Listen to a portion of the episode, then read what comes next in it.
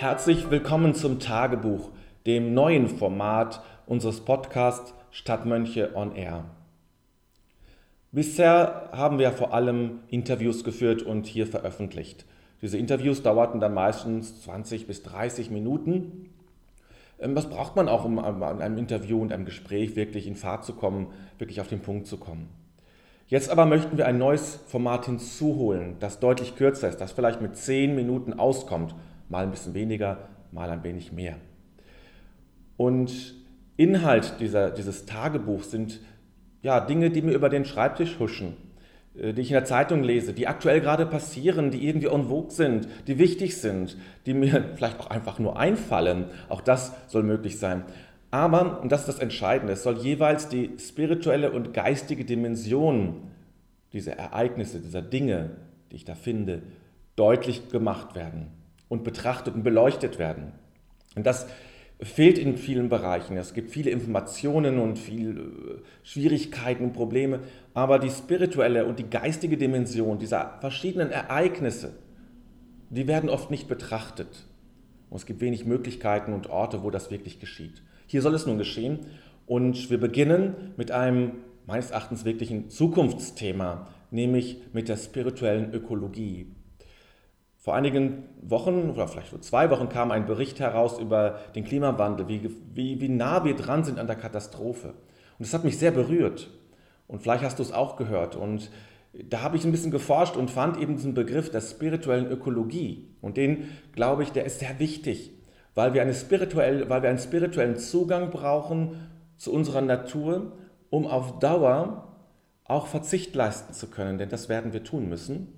Verzicht leisten zu können, ohne, an, äh, ohne uns äh, das Gefühl zu haben, wir müssten uns begrenzen, sondern dass wir offen sind dafür, dass wir so aus der Begegnung mit der Natur, aus unserer Haltung zur Natur etwas für uns auch gewinnen. Und das ist, sage ich mal, mein Zugang jetzt zur spirituellen Ökologie, warum ich glaube, dass das so wichtig ist. Ja, wie haben wir bisher oder wie gehen wir noch mit, mit Natur um? Wir sehen Natur oft als Objekt, ja, als etwas, das nicht Subjekt von sich ein, ein eigenes Subjekt hat, also aus sich selbst heraus handelt, sondern ein Objekt und als ein Ort, wie eine Art Steinbruch unserer Bedürfnisse und Wünsche. Wir nehmen uns das, was wir brauchen und dann ist gut. Und dafür ist auch die Natur da, uns zu ernähren und ähm, die schönen Dinge des Lebens irgendwie zu geben.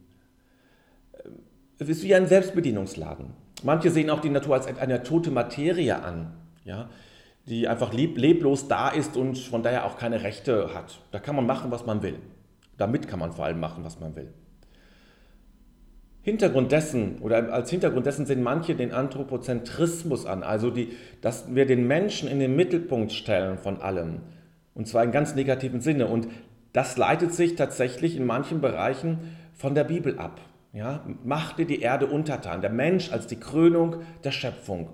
Das ist sicher wirklich tatsächlich ein problematisches Thema, das wir auch in der Kirche und in der Theologie aufarbeiten müssen. Vielleicht wird es auch schon getan und ich weiß es nicht.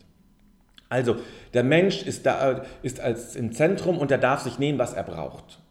Aber das ist natürlich auch sehr wichtig zu betrachten, dass auch in der Bibel deutlich steht, dass der Mensch auch Hüter der Natur ist. Er ist nicht nur Nutznießer, das ist er und wird er immer sein, das sind wir alle, die in der Natur leben, ähm, wir leben voneinander, der Mensch aber, der muss auch Hüter der Natur sein. Das müssen Tiere in dem Sinne nicht. Die haben nicht diese Verantwortung. Wir aber müssen es, weil wir eben bewusst handeln können. So, und das alles führt aber letztlich dazu, also der Selbstbedienungsladen, die tote Materie, dass wir die Natur als Objekt sehen, dass wir die Natur ausnutzen und nach Strich und Faden eigentlich betrügen. Wir nutzen einfach das und wir sehen nicht die Folgen. Wir sehen nicht, dass die Natur ein eigenes System ist, das irgendwann reagiert und dann auch sozusagen äh, sich in gewisser Weise wehrt. Ja? Und ähm, wir müssen es finden zu einem spirituellen Zugang, zu einem geistigen Zugang. Und wir haben den manchmal ja auch, ganz interessanterweise. Jetzt komme ich auf einen Bereich, den du vielleicht jetzt gar nicht bedacht hast. Äh, wir haben ja Orte, die wir zum Beispiel als besonders heilig wahrnehmen und bewerten. Ich denke an Lourdes oder an Fatima. Ja? Das sind natürlich jetzt punktuelle Orte, wo Quellen sind, wo wir das Wasser nehmen äh, und verteilen und uns damit einreiben oder was auch immer machen, ja, das, äh, das, da haben wir schon diesen Punkt, wo, wo, wo wir etwas Heiliges mit der Natur in Verbindung bringen. Wenn wir das jetzt lösen von diesem Punktuellen, das Ganze sozusagen ausbreiten und die ganze, die ganze Natur, die ganze, den ganzen Erdkreis als etwas Heiliges sehen, wie wir Fatima Lut als etwas Heiliges sehen. Jetzt mal nicht von diesem marianischen Gedanken her, sondern stärker von diesem natürlichen Gedanken her. Dann kann es uns doch gelingen, diese ganze Natur neu zu betrachten. Die Indianer machen das ja schon immer. Die haben ja eine, sind eine, haben eine Naturreligion, brauchen mehr davon. Aber, und das finde ich sehr wichtig, wir müssen aber auch nicht in eine alte Naivität zurückverfallen. Ja? Ähm, von den, wir haben ja oft den Eindruck dann von den tollen, wunderbaren Indianern, die alle nur natürlich und gut sind, also so, einen Dualismus da reinbringen äh, und so eine, so eine Romantik, so eine, eine Naturromantik, das hilft der Natur nicht.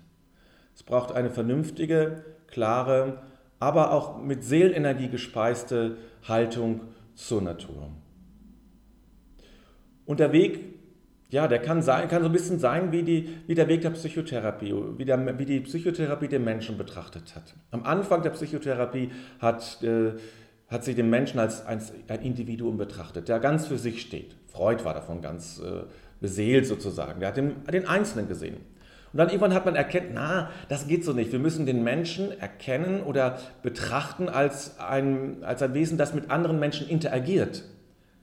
Und so entstand Gruppendynamik, so entstand dann auch äh, die, die Familientherapie, systemische Therapie, die die Interaktion untereinander besser verstehen wollten und versucht hat, das zu verbessern. Und der Mensch, der konnte sich dadurch nochmal besser entwickeln. Er kann sich besser entwickeln, wenn er so in einem System lebt, das ihn fördert und zu dem er eine gute Beziehung hat. Und nun geht es noch mal einen Schritt weiter. Nicht nur die Menschen sind wichtig, sondern auch die Natur, die natürliche Umgebung ist wichtig. Die Natur, die Beziehung zur Natur, nicht nur zu den anderen Menschen, sondern auch die Beziehung zur Natur, könnte doch ein wichtiger Baustein sein, um sich besser zu verstehen. Und es werden ja durchaus neue Wege gegangen, die äh, Natur in den Mittelpunkt stellen oder zumindest hinzuholen. Was dazu führt, dass wir zu einem äh, dass wir zu mehr Wohl, Wohlbefinden führen, dass wir uns zu einer tieferen Selbsterkenntnis kommen. Ich denke nur an das Waldbaden, das so aus Japan herüberschwappt. Vision Quest, also diese Suche im, im Wald nach der eigenen Identität, die Waldkindergärten. Es gibt so ganz viele Dinge, die da aktiv gerade passieren, die in diese Richtung gehen. Zu sagen, die Begegnung mit der Natur ist etwas Zentrales, Wichtiges, um zu mir selbst zu kommen. Ich kann mich selbst nicht betrachten, ohne gleichzeitig auch die Natur zu betrachten. Ohne den Weg auch über die Natur zu gehen. Wie man früher erkannt hat, man kann den Einzelnen nicht für sich allein betrachten, sondern man muss ihn verstehen in seiner Beziehung zu den anderen Menschen. Und so sage ich heute, wir können den Menschen nur verstehen in seiner Beziehung zur, zur Natur.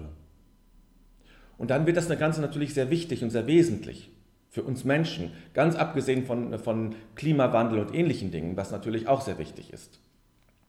Wir haben auch erkennen können, oder du kannst ja in den Büchern lesen, es gibt auch Filme dazu, wie, wie die Bäume zum Beispiel miteinander interagieren, wie sie, ja, wie sie kleine Kindergärten haben, also wie der, der, der Vater- oder Mutterbaum sich um seine Nachzöglinge, die, die kleinen Pflanzen kümmert, wie die Informationen weitergeben über die Wurzeln, wie sie füreinander sorgen.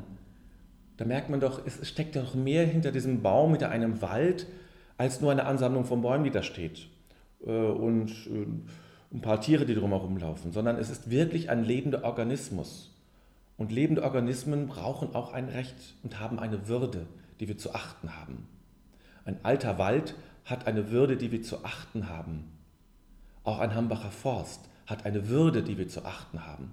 Es gibt sicherlich Dinge und Grenzen, wo man sagen kann, da gibt es Grund genug, einen Wald vielleicht zu roden oder etwas anderes damit zu machen, eine Schneise zu schlagen.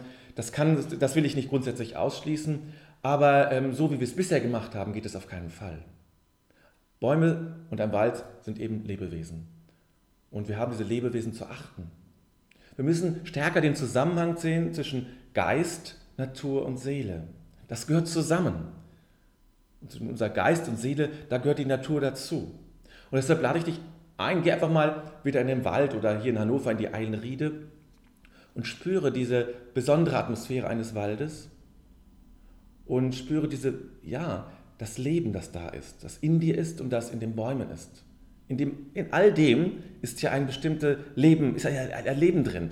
Ähm, der Philosoph Bergson nannte das Elan de vie, also diesen Lebensschwung wahrzunehmen, diese vegetative, Kraft wahrzunehmen und zu spüren, ja, das alles verbindet uns. Wir haben alle die gleiche Quelle.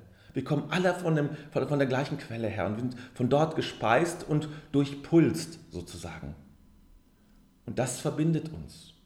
Und das kann doch wirklich zu einer größeren Demut führen und eben tatsächlich zu einer spirituellen Ökologie, zu einer spirituellen Haltung der Natur gegenüber, die auch von Achtung, Respekt und Demut geprägt ist. Ja, soweit das Tagebuchblatt für heute. Ich würde mich freuen, wenn du diesen Beitrag likest, einen Kommentar schreibst, ihn teilst oder wenn du bei iTunes ähm, uns äh, fünf Sterne gibst und einen Kommentar zum Podcast schreibst, wie auch immer, sodass einfach viel mehr davon erfahren und äh, ja, davon profitieren können. Ich sage soweit Tschüss für heute. Nächste Tagebuchblatt wird es sicherlich in ein paar Wochen geben. Ich denke mal, einmal im Monat müsste es schon sein. Und dann hörst du wieder von mir und ich sage jetzt, hab eine gute Zeit und wie gesagt, geh in den Wald.